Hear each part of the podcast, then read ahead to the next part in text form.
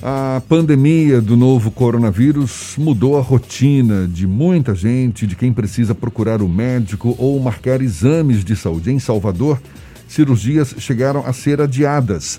Mas hospitais que tinham suspendido o serviço voltaram a realizar os procedimentos. Hoje, hospitais da rede particular da Bahia, em praticamente sua totalidade, já realizam os serviços normalmente. A gente fala mais sobre o assunto Conversando agora com o presidente da Associação de Hospitais e Serviços de Saúde da Bahia, Mauro Adam. Mais uma vez, nosso convidado aqui no Issa Bahia. Seja bem-vindo. Bom dia, Mauro. Bom dia, Jefferson. Bom, bom, dia, Fernando. Bom dia a todos os ouvintes do Issa Bahia na Tarde FM. Mauro, a gente um observou. Prazer, prazer todo nosso. Muito obrigado por aceitar o nosso convite a gente observou uma demanda reprimida, não é, por procedimentos médicos, especialmente nos primeiros meses da pandemia. Hoje, os hospitais já retomaram as atividades no ritmo de antes ou ainda existe, digamos, um represamento de, de procedimentos que ainda precisam ser atendidos? Sim, os hospitais retomaram plenamente a realização das cirurgias, mas ainda não realizaram todas as cirurgias que, que ficaram acumuladas durante esse período né? porque foram muitos meses que cirurgias eletivas foram realizadas de uma forma muito diminuta, tá? É, em função de duas, duas razões. Primeiro, é, os próprios pacientes que estavam muito é, temerosos naquele momento de realizar os procedimentos cirúrgicos, e isso há de se compreender, né, em função da, da Covid uma situação é, perigosa, mas uma situação compreensível, e a outra porque os hospitais também é, estavam muito voltados, né, com seus leitos, com toda a sua estrutura muito disponibilizada para cuidar dos pacientes do Covid.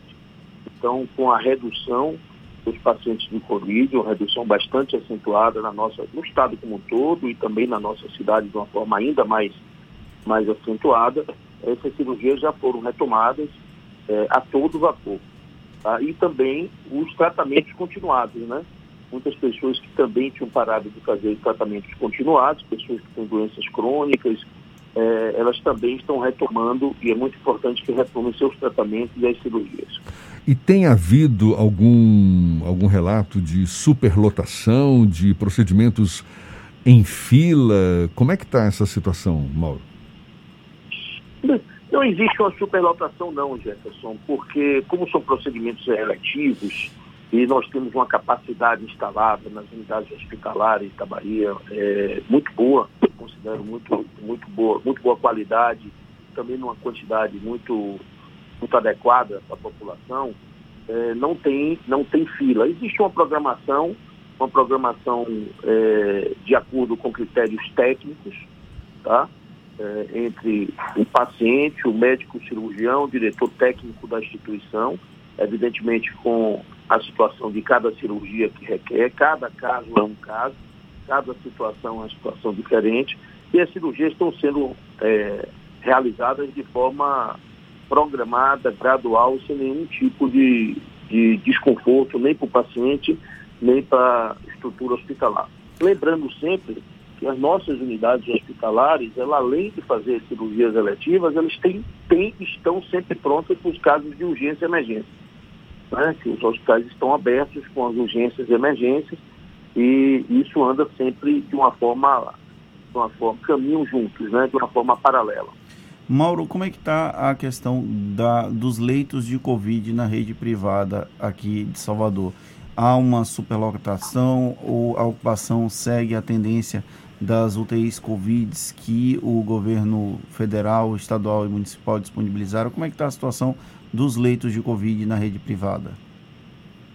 Alguns leitos, Fernando, na rede privada reduziram muito, de uma forma muito, muito acentuada. Né? Nós temos hoje uma taxa de ocupação muito pequena de leitos Covid eh, no sistema de saúde suplementar. Muitos leitos que no início da pandemia eh, nós tivemos a oportunidade até de conversar aqui com vocês, eh, nós fomos transformando leitos na época eh, não Covid para Covid, a fim de aumentar essa, essa oferta. isso já foi, já, já retornou. Então, muitos leitos que foram destinados para os pacientes Covid já retornaram para os pacientes não Covid, seguindo uma trajetória normal.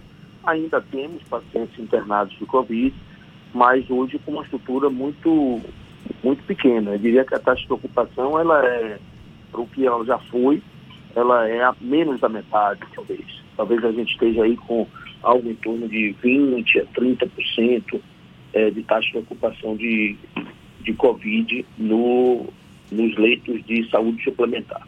O Jefferson começou falando sobre a questão da demanda reprimida que ficou acumulada durante esses primeiros meses da pandemia do novo coronavírus. O senhor acredita que demore muito tempo para regularizar essa eventual demanda reprimida por cirurgias eletivas que estavam programadas e acabaram adiadas?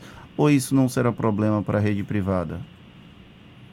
Então, isso não será um problema, não. Eu acredito que, tanto, Fernando, agora nós estamos atendendo a demanda reprimida, como as consultas continuam sendo realizadas, né? Os atendimentos eletivos de consultório, eles continuaram, foram retomados também já há algum tempo, e novas demandas de cirurgias eletivas também estão sendo geradas, vamos dizer assim, estão sendo identificadas suas necessidades. Então está se caminhando com as demandas reprimidas e com as novas demandas, e sempre com o critério técnico. O critério técnico, no nosso caso, é o que dá o norte é, do que vai ser realizado amanhã e do que vai ser realizado a semana que vem. É uma avaliação caso a caso, médico a médico, situação a situação com o paciente. Nós atendemos, Fernando, aqui na Bahia, é, cerca de 2 milhões e 100 mil baianos no sistema de saúde suplementar. Ou seja, pessoas que têm plano de saúde na Bahia, é aproximadamente 15% da população, e isso soma 2 milhões e 100 mil baianos. Então, esses 2 milhões e 100 mil baianos é, são atendidos é, dentro, dessa, dentro dessa programação. As, as operadoras de plano de saúde têm autorizado as cirurgias e assim como os tratamentos médicos de uma forma regular. Nós não tivemos problema com relação a isso é, desde o início do, do processo de pandemia. Isso logo no início é, tivemos alguns ruídos em função de uma interpretação de uma normativa que a Agência Nacional de Saúde colocou, mas isso rapidamente foi corrigido e as operadoras autorizam todos os procedimentos, não existe dificuldade com relação a isso. E o critério de que quem faz amanhã a cirurgia ou quem faz na próxima semana, ele é eminentemente é, técnico, salvaguardando a saúde e reduzindo o risco do paciente de qualquer tipo de intercorrência. Mauro, a gente viu esse medo, né? Medo do contágio que paralisou os pacientes, medo que certamente muita gente ainda deve ter. E, e os hospitais? Qual foi o investimento das instituições de saúde para garantir ambientes mais seguros, né? No, no sentido de, de evitar é, o, a infecção de doenças, porque medidas de proteção ao paciente sempre foram executadas né, pelos hospitais. Mas o que, que tem, o que, que surgiu de novo para reforçar esse, esse cuidado contra o novo coronavírus? É, nós fizemos muito investimento é, nos EPIs, e aí os EPIs nós tivemos é, naturalmente uma dificuldade muito grande, porque os preços, Jefferson, eles cresceram os equipamentos de proteção individual é, aproximadamente 500%. Quando nós comparamos janeiro com os preços de, de agora, eles cresceram 500%. Além de um crescimento de, de valores em 500%, o, a frequência da utilização dos APIs, é, eles também aumentaram bastante. Então, nós temos é, o exemplo de uma, uma determinada instituição hospitalar na Bahia, é, uma unidade de saúde, na realidade, não é nem um hospital, que essa unidade de saúde gastava aproximadamente 46 mil reais por mês de EPIs, tá?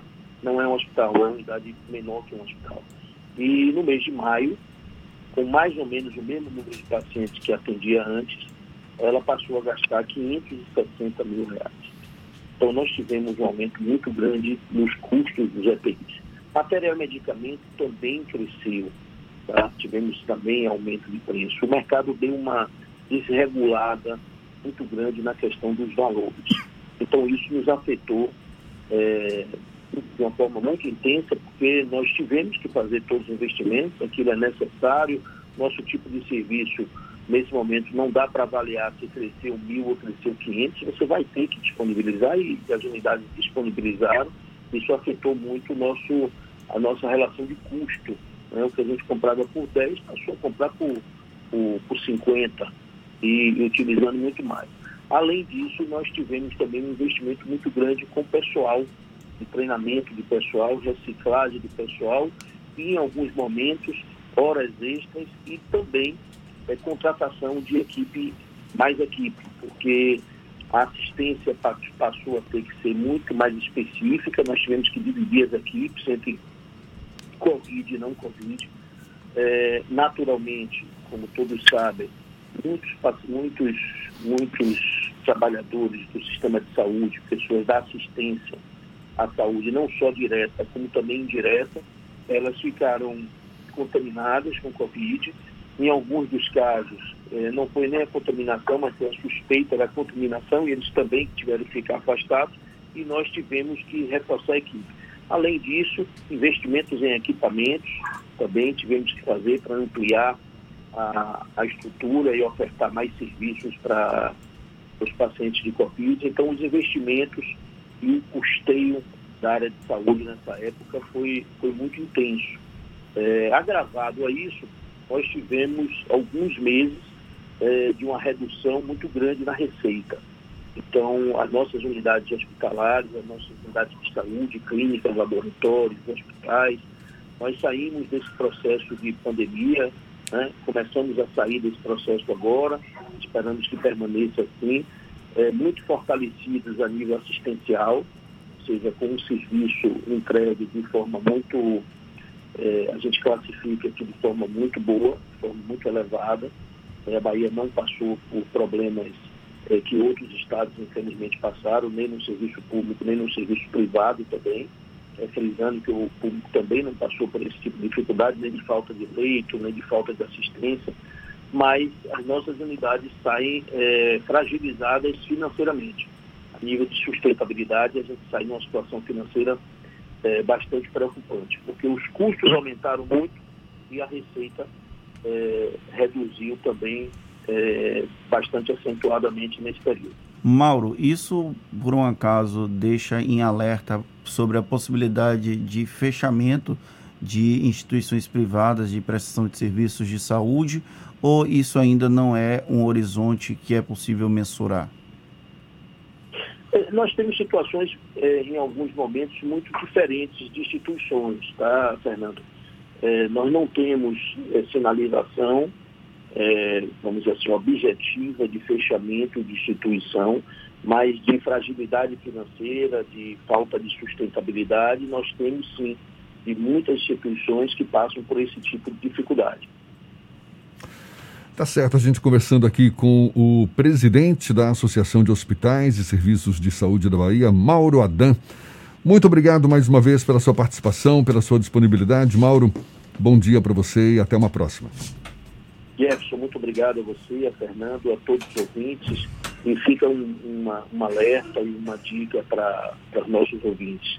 E, em dúvida, não tome uma decisão sozinha do que fazer. Procure seu médico de confiança, procure a instituição de saúde que você é vinculado, certo? E lá, é, com toda certeza, você chegará um, a uma conclusão mais, mais assertiva. Muito obrigado e bom dia.